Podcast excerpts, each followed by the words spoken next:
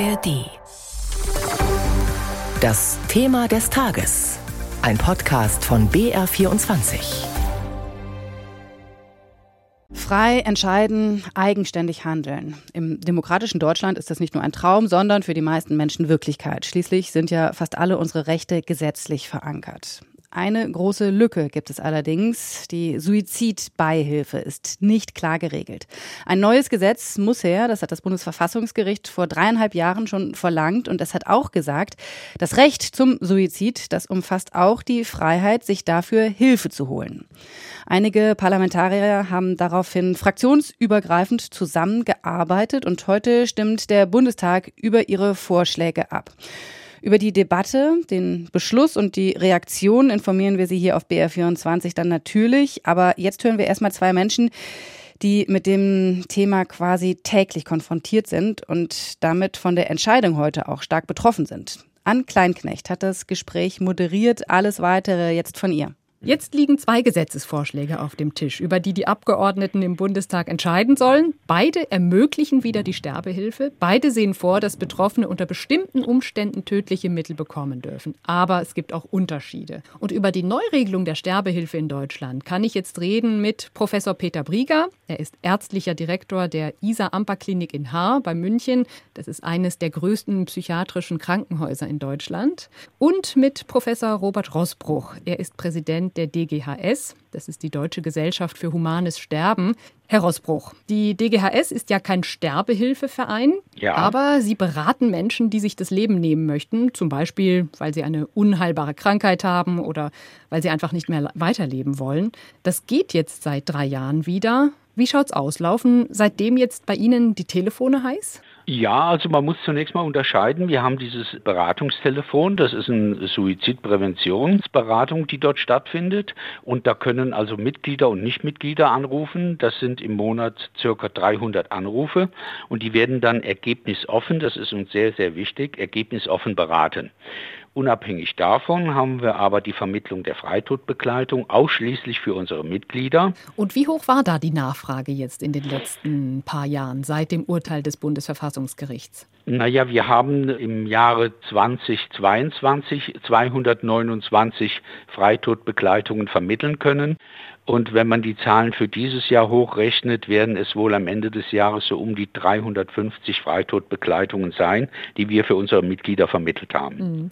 Herr Professor Brieger, Sie sind ärztlicher Direktor einer psychiatrischen Klinik. Haben Sie da häufig mit Menschen zu tun, die schwer psychisch krank sind und sich vielleicht auch das Leben nehmen möchten? Haben wir auf jeden Fall.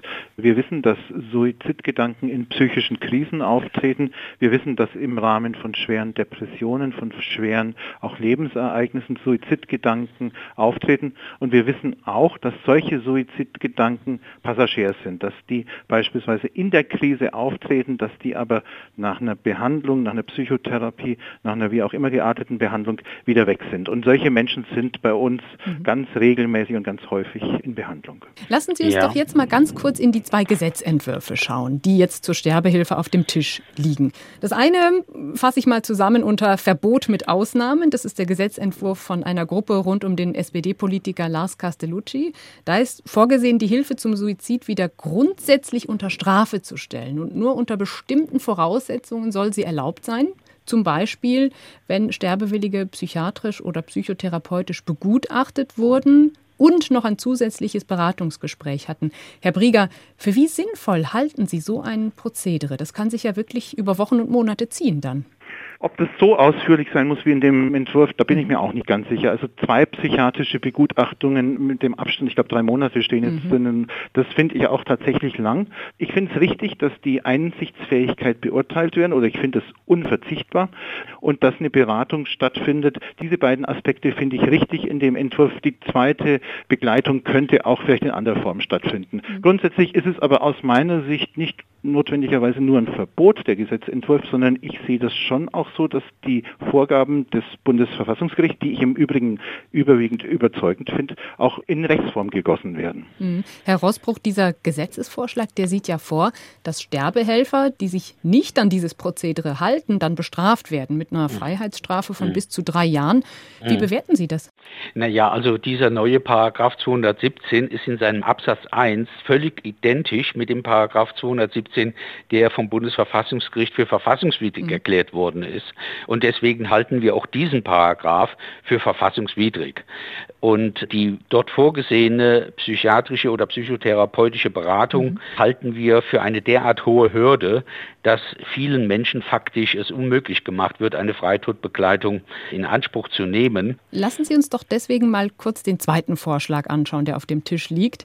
Da sind Beratungsstellen vorgesehen, die ergebnisoffen beraten und auch Alternativen zum Suizid aufzeigen sollen, so wie beim Schwangerschaftsabbruch. Da sollen dann die Betroffenen eine Bescheinigung bekommen. Dieses Papier kann man dann wiederum Ärzten vorlegen, die dann ein tödliches Mittel verschreiben. Also da gibt es auch kürzere Wartezeiten und auch nicht unbedingt dieses psychiatrische Gutachten. Herr Brieger, klingt das aus Ihrer Sicht vernünftig? Da mache ich mir große Sorgen bei diesem Entwurf, mhm. weil ich tatsächlich denke, da findet nicht mehr gezielt eine Prüfung statt, ob die Freiverantwortlichkeit besteht. Und damit würde es aus meiner Sicht einen Automatismus bekommen, weil ich wüsste dann, welche Beratungsstelle auch wie weltanschaulich geprägt ist, dann gehe ich zu der Beratungsstelle. Da fehlt auch der Aspekt der Prävention. Ein Suizid ist immer was Furchtbares, auch was Furchtbares oft für die Angehörigen, auch wenn er frei verantwortlich ist. Und all diese Aspekte mit einzubeziehen und zu schauen, gibt es Alternativen, das sehe ich in diesem Entwurf viel zu wenig. Hm. Herr Rosbruch, Sie dagegen haben diesen zweiten Entwurf mit Beratungsschein und Rezept vom Arzt in einer Pressemitteilung kürzlich als eine echte liberale Alternative Alternative bezeichnet. Warum ist dieser Entwurf für Sie der bessere Weg? Naja, er ist eine liberale Alternative zu einer strafrechtlichen Regelung. Wir sind aber auch prinzipiell gegen eine Beratungspflicht, weil wir der Auffassung sind, das sind erwachsene, mündige Bürger und die dann nochmal in eine Beratungsstelle zu schicken, halten wir für sehr problematisch. Mhm. Beratungsrecht, ja, jeder muss das Recht haben, sich optimal beraten lassen zu können, aber keine Pflicht. Jetzt ist es ja so, viele haben einen langen Leidensweg, viele Betroffene. Ja. Herr Rosbruch, was muss denn passieren, damit Menschen erst gar nicht über Sterbehilfe nachdenken müssen? Stichwort Suizidprävention, Palliativmedizin etc mit den Menschen, mit den Mitgliedern, mit denen wir zu tun mhm. haben, ist die Suizidprävention keine Option mehr. Das sind Menschen, die lange mit ihrer Krankheit gelebt haben und die irgendwann mal zu dem Ergebnis gekommen sind, jetzt ist gut. Und viele sind auch dabei, die sagen, für mich ist auch ein Heim oder eine palliative Versorgung keine Option. Insofern haben wir es da mit Mitgliedern, mit Menschen zu tun, die einen ganz anderen ethischen und philosophischen Ansatz für sich haben mhm. und deswegen auch nicht vergleichen vergleichbar sind mit äh, Menschen, die eine psychiatrische Diagnose haben. Herr Brieger, wie schaut es da bei Ihnen aus? Ich nehme ja, ich an, Sie haben eine ganz andere Meinung, oder? Ja, ich, ich bin gar nicht so weit weg von Herrn Professor an einigen Punkten. Aber wenn wir die 10.000 Suizide in Deutschland anschauen, die wir gerade so ungefähr haben, dann sind davon vielleicht 10 bis 20 Prozent den Personenkreis, von dem Herr Rosbruch gerade spricht, die eine chronische Erkrankung haben oder eine konsumierende Erkrankung haben oder ein chronisches Schmerzsyndrom oder irgendwas. Und dann gibt es ungefähr 40, 50, 60 Prozent, die eine manifeste psychiatrische Erkrankung mhm. haben und dann nochmal 20, 30 Prozent, die eine Krise haben. Nur in den Diskussionen werden diese 10 bis 20 Prozent mit der palliativen Behandlung so in den Vordergrund gestellt, dass die quasi alles überstrahlen und letztlich zu einem Diskurs führen, der eigentlich die Realität der Suizide nicht abbildet. Der Bundestag soll die Sterbehilfe in Deutschland neu regeln. Deswegen liegen zwei Gesetzentwürfe auf dem Tisch. Das waren Einschätzungen von Professor Peter Brieger. Er ist ärztlicher Direktor der ISA Amper Klinik in Haar und Professor Robert Rossbruch. Er ist Präsident der Deutschen Gesellschaft für Humanes Sterben. Und moderiert hat das Gespräch Ann Kleinknecht. Und online finden Sie auf br24.de auch noch weitere Infos zum Thema. Und an dieser Stelle auch nochmal der Hinweis, dass es im Netz auch viele Hilfsangebote gibt für Menschen mit Suizidgedanken, unter anderem von der Deutschen Gesellschaft für Suizidprävention und der Stiftung Deutsche Depressionshilfe.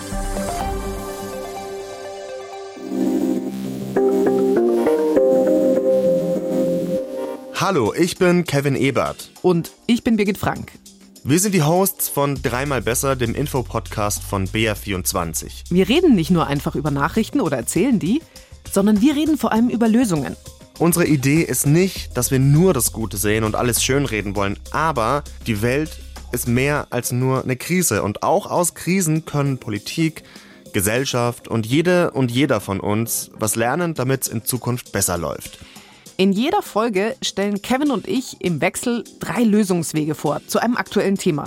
Zum Beispiel, was bringt künstliche Intelligenz uns tatsächlich? Wie ist nachhaltiger Skiurlaub möglich? Oder was können wir gegen Radikalisierung tun? Jeden Freitag erscheint eine neue Folge von Dreimal Besser, zum Beispiel in der ARD Audiothek.